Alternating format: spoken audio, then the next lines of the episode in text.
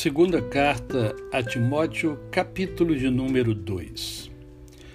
Tu, pois, filho meu, fortifica-te na graça que está em Cristo Jesus. E o que de minha parte ouviste através de muitas testemunhas, isso mesmo transmite a homens fiéis e também idôneos para instruir a outros participa dos meus sofrimentos como bom soldado de Cristo Jesus. Nenhum soldado em serviço se envolve em negócios desta vida, porque o seu objetivo é satisfazer aquele que o arregimentou. Igualmente, o atleta não é coroado se não lutar segundo as normas.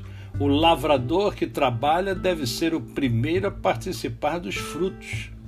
Pondera o que acabo de dizer, porque o Senhor te dará compreensão em todas as coisas. Lembra-te de Jesus Cristo, ressuscitado de entre os mortos, descendente de Davi, segundo o meu evangelho, pelo qual estou sofrendo até algemas como um malfeitor, contudo a palavra de Deus não está algemada. Por esta razão, tudo suporto por causa dos eleitos, para que também eles obtenham a salvação que está em Cristo Jesus com eterna glória. Fiel é esta palavra. Se já morremos com Ele, também viveremos com Ele. Se perseveramos também com Ele, reinaremos. Se o negamos, Ele, por sua vez, nos negará. Se somos infiéis, ele permanece fiel, pois de maneira nenhuma pode negar-se a si mesmo. Recomenda estas coisas. Dá testemunho solene a todos perante Deus, para que evitem contendas e palavras que para nada aproveitam, exceto para a subversão dos ouvintes. Procura apresentar-te a Deus aprovado, como obreiro que não tem de que se envergonhar, que maneira maneja bem a palavra da verdade. Evita igualmente os falatórios inúteis e profanos, pois os que dele usam passarão a impiedade ainda maior.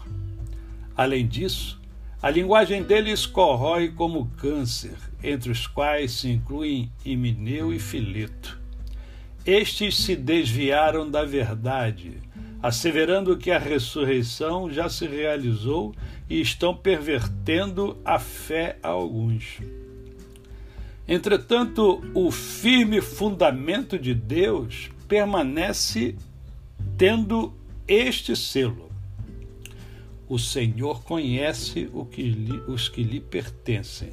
E mais, aparte-se da injustiça todo aquele que professa o nome do Senhor.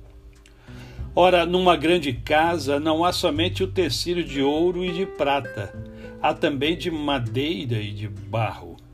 Alguns para honra, outros, porém, para desonra.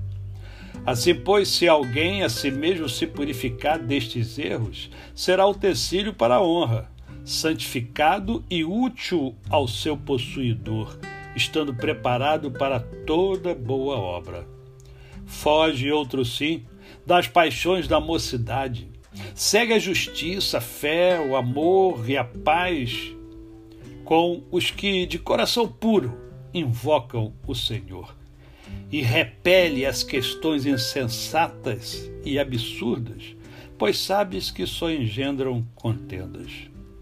Ora, é necessário que o servo do Senhor não viva a contender, e sim deve ser brando para com todos, apto para instruir, paciente, disciplinando com mansidão os que se opõem, na expectativa de que Deus lhes conceda não só o arrependimento, para conhecerem plenamente a verdade, mas também o retorno à sensatez, livrando-se eles dos laços do diabo, tendo sido feitos cativos por ele para cumprirem a sua vontade.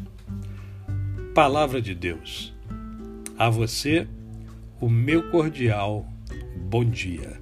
Eu sou o pastor Décio Moraes.